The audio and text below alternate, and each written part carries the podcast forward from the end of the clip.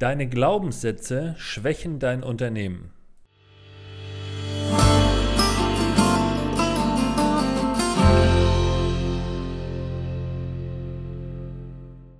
Ja, heute geht es um Glaubenssätze, denn ich denke, dass die Glaubenssätze eines Unternehmers sein Unternehmen entweder stärken oder schwächen können. Und in einer Gesellschaft voller Vorurteile und in einer Welt voller Vorurteile, denen ich mich auch nicht äh, entziehen kann, denen sich wahrscheinlich irgendwie nie alle irgendwie sich jeder entziehen kann, bedarf es ähm, eines entsprechenden Weitblickes und der ständigen und stetigen Korrektur der eigenen Glaubenssätze, einfach um diese immer wieder zu überprüfen. Und ich habe mir mal ein paar Glaubenssätze rausgesucht, die vor allem im unternehmerischen Bereich häufig anzutreffen sind und mit denen ich oft konfrontiert bin. Und die möchte ich euch heute mal zum Besten geben. Und ich lade euch ein, diese Liste beliebig zu erweitern, denn sie ist wirklich ähm, ja nicht nur austauschbar, sondern ich glaube, der ein oder andere wird sich da wiederfinden. Und ich werde versuchen, diese Glaubenssätze mit einer anderen Sichtweise beziehungsweise mit einem entsprechenden Beispiel auszuhebeln und vielleicht sogar komplett zu entkräften oder ins Gegenteil umzudrehen. Ein Glaubenssatz, den ich immer wieder erlebe, das ist klassischerweise von Handwerkern, wenn ich die berate, sei es Existenzgründer oder auch bestehende Unternehmer, da kommt immer wieder die Aussage, der Kunde geht nur nach dem Preis. Also, ich bin vielleicht sowieso zu teuer, der Kunde will sowieso immer nur den günstigsten Preis. Er nimmt immer nur den, der das billigste Produkt anbietet.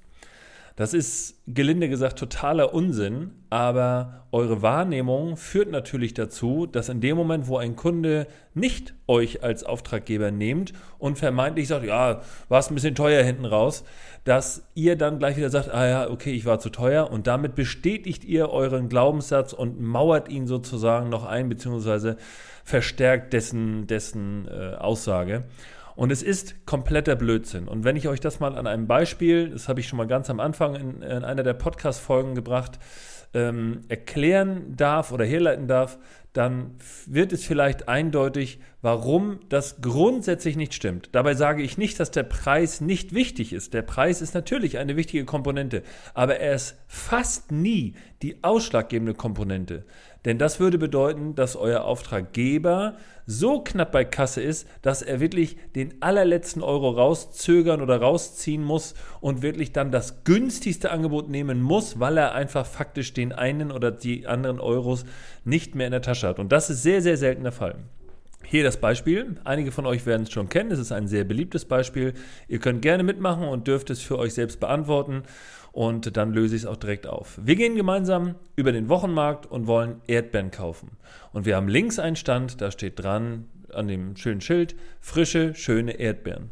Und rechts haben wir ein Unternehmen, da steht ein großes Schild dran, da steht dran frische Erdbeeren und ähm, Autozubehör, Autoreifen und äh, Handyzubehör und Ladekabel und so weiter. Frage jetzt, wo kauft ihr die Erdbeeren?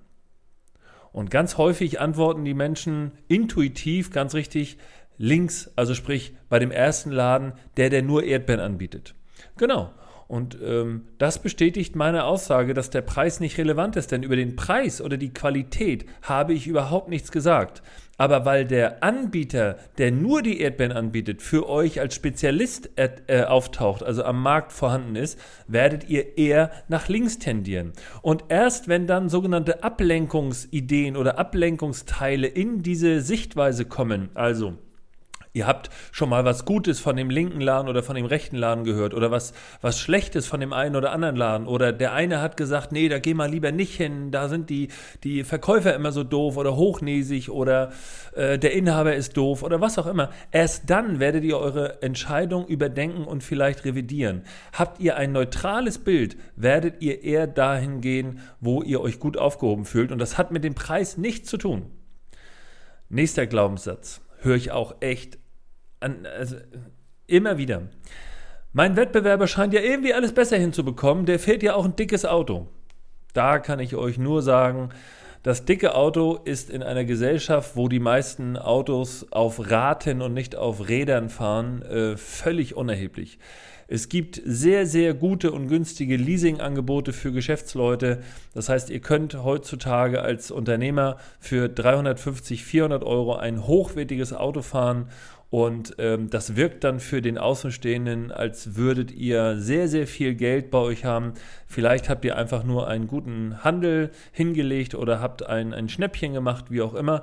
Aber anhand eines Autos oder eines, eines Objektes, will ich mal sagen, der einen, einen gesellschaftlichen Status hat, abzuleiten, dass der Unternehmer, also eurer Wettbewerber, etwas besser hinkriegt oder nicht, ist totaler Unsinn und dieser Glaubenssatz sollte wirklich sehr, sehr schnell mal überprüft werden von euch, denn er stimmt meistens nicht. Vor allem kommt es darauf an, wo derjenige seinen Fokus legt. Vielleicht hat er ja einen Autosplin, ja, dann lass ihn doch. Dann gibt er halt mehr für sein Auto aus, sitzt zu Hause aber am, Kuchen, äh, am, am Küchentisch auf Apfelsinenkisten, weil er halt äh, dafür kein Geld mehr hat. Grundsätzlich bitte, des Menschen Tod ist, sein, ist der Vergleich.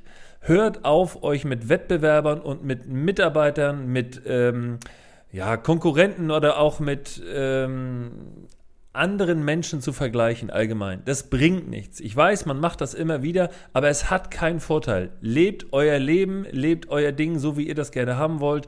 Geld ist ein ganz, ganz schlechter Ratgeber und der Vergleich zu Geld und Bewertung von Objekten, und der hat mehr als ich und da will ich auch hin, ist immer wieder äh, eine Beweihräucherung eines schlechten Glaubenssatzes. Nächster Glaubenssatz. Wenn ein Konkurrent am Markt erscheint, kommen weniger Kunden zu mir. Oder aber, wenn man das etwas salopper sagen will, ja, wenn der jetzt auch das und das so anbietet wie ich oder so ähnlich, dann habe ich ja weniger vom Kuchen. Ja, das kann sein, aber das ist sehr, sehr selten der Fall. Meistens kommt es viel eher darauf an, wie gut ihr euer Produkt am Markt platziert. Gerade jetzt in Zeiten von Corona hat man sehr stark gesehen, welche gastronomischen Betriebe sehr schnell umstellen können auf Außerhausverkauf und eine große Community in den sozialen Netzwerken haben, sodass die das auch mitkriegen und entsprechend werten und gut finden. Und die, die das halt jahrelang nicht gemacht haben, die ärgern sich jetzt natürlich, weil die sagen, oh, jetzt muss ich erstmal irgendwie eine Webseite bauen und jetzt muss ich vielleicht auch erstmal mich bei Facebook anmelden. Aber das finde ich ja irgendwie doof. Ja, selbst schuld. Ähm, da kann man wirklich nur sagen, ähm, wer da den Zug verpasst hat, der hat dann wirklich diesen Effekt und da stimmt dieser Glaubenssatz dann, dass der andere dann dir den Auftrag wegnimmt. Ansonsten ist es eher so, dass der Markt in einem Land wie Deutschland sehr, sehr viele Marktteilnehmer zulässt und sich der Markt meistens selbst reguliert. Bedeutet, wenn mein Konkurrent etwas Ähnliches anbietet wie ich, dann wird der Kunde vielleicht das eine Mal dorthin gehen und beim zweiten Mal zu mir. Vielleicht zieht der Konkurrent aber auch mehr Leute an diesen Ort, sodass ich unterm Strich gar nicht weniger habe, sondern wir den Markt, so nennt man das, verbreitern. Also wir machen ihn insgesamt attraktiver. Total normal. Nächster Glaubenssatz aus dem Bereich Personal. Meine Mitarbeiter sind nicht in der Lage, meine Vorgaben umzusetzen. Denen geht es nur um die Kohle. Ich kann die nicht motivieren. Auch das, je nachdem, in welchem Gewerk ihr tätig seid, ist meistens totaler Blödsinn, sondern spiegelt nur eure, eure Denkweise zu euren Mitarbeitern wieder. Natürlich möchte der Mitarbeiter am Ende des Monats so viel Geld auf dem Konto haben, dass er davon leben, vielleicht sogar gut leben kann. Und das ist auch echt in Ordnung und das sollte jeder so denken. Wir leben nun mal in einer Leistungsgesellschaft, in der man ein gewisses Maß an Geld braucht, um seine Dinge des täglichen Lebens dann auch zu leisten oder sich leisten zu können. Aber zu denken, dass ein Mitarbeiter nur deshalb arbeitet, weil er Geld haben will, ist totaler Unsinn und ist in den letzten 80 Jahren, glaube ich, diverse Male widerlegt worden. Normalerweise hat ein Mensch eine natürliche ähm, Idee von Arbeit und braucht die Arbeit. Es gibt Ausnahmen, ja klar, aber in der Regel möchte jemand, der sich bei euch bewirbt, den Job in erster Linie gut machen. Die meisten wollen etwas erreichen in ihrem Job und möchten sich einbringen und möchten von sich aus schon ihre Motivation mitbringend noch gefördert werden und auch gefordert werden. Wenn ihr aber mit eurem Personal nicht richtig umgeht und sie falsch einsetzt oder sie ähm, immer wieder disst, habe ich heute gerade wieder ein schönes Beispiel gehört, wo der Chef äh, zu Zeiten von Corona seinen Mitarbeitern einen Kopf wirft, ja, und wir müssen mal gucken, ob hier in der Abteilung nicht sowieso zu viele Leute sitzen. Wenn ich so meine Mitarbeiter motiviere, dann muss ich mich nicht wundern, wenn die dann an der einen oder anderen Stelle auch wirklich abkippen. Und das ist ein langer Prozess und das ist mir bewusst. Aber zu sagen, Mitarbeiter wollen nur Kohle und setzen das nicht um, was ich will, ist mir viel zu einfach. Dann müsst ihr bitte euren Glaubenssatz über eure Führung einfach mal überdenken. Ja, und einen letzten Glaubenssatz möchte ich euch noch mitgeben, dann sind wir zeitlich auch wieder gut im Rahmen. Äh, den Kunden muss ich eh nicht anrufen, der nimmt eh Anbieter X oder Y. Das, liebe Leute, ist ein Angstfaktor, weil ihr Angst habt, zum Hörer zu greifen, weil ihr nicht hinter eurem Produkt oder hinter eurem Preis steht. Wenn ihr meint, dass der Kunde ablehnend reagiert, dann habt ihr recht, dann müsst ihr nicht zum Hörer greifen. Aber ich als Kunde würde sogar erwarten, dass wenn ein Angebot von einem zum Beispiel Handwerker kommt, dass der mich dann anruft und sagt, du Mensch, Angebot ist da, hattest du dazu noch Fragen, gab es irgendetwas, müssen wir über irgendetwas noch sprechen oder wann darf ich anfangen? dann setze ich doch den anderen ins Bilde und sage ihm, ich stehe zu meinem Preis, wenn du noch Fragen hast, frag ruhig, aber ich habe nichts zu verbergen, komm ran. Äh, ne? Also ich stelle mich diese, dieser Auseinandersetzung bzw. dieser Fragestunde. Wenn ich aber das Angebot so richtig noch nachts um zwei irgendwie in den Briefkasten schiebe und dann darf, oh Gott, hoffentlich ruft er mich nicht an und zieht mich durch den Hörer oder will irgendetwas wissen, dann muss ich im Grunde aufhören, Angebote zu schreiben, denn es gilt A, ich kann nicht jeden Auftrag bekommen. Das wäre auch schlecht, das würde nämlich bedeuten, dass ich zu günstig bin. Und B bedeutet es, wenn ich nicht den Kunden danach anrufe und frage, ob er mein Angebot verstanden hat, das ist ja ganz wichtig. Ich bin in dem Fall ja, wenn ich der Handwerker bin, der Fachmann und der Kunde ist der Laie. Vielleicht habe ich ihn irgendwie zugesabbelt oder mit meinem Fachgesimpel völlig überfordert. Dann muss ich doch anrufen und ihm das erklären.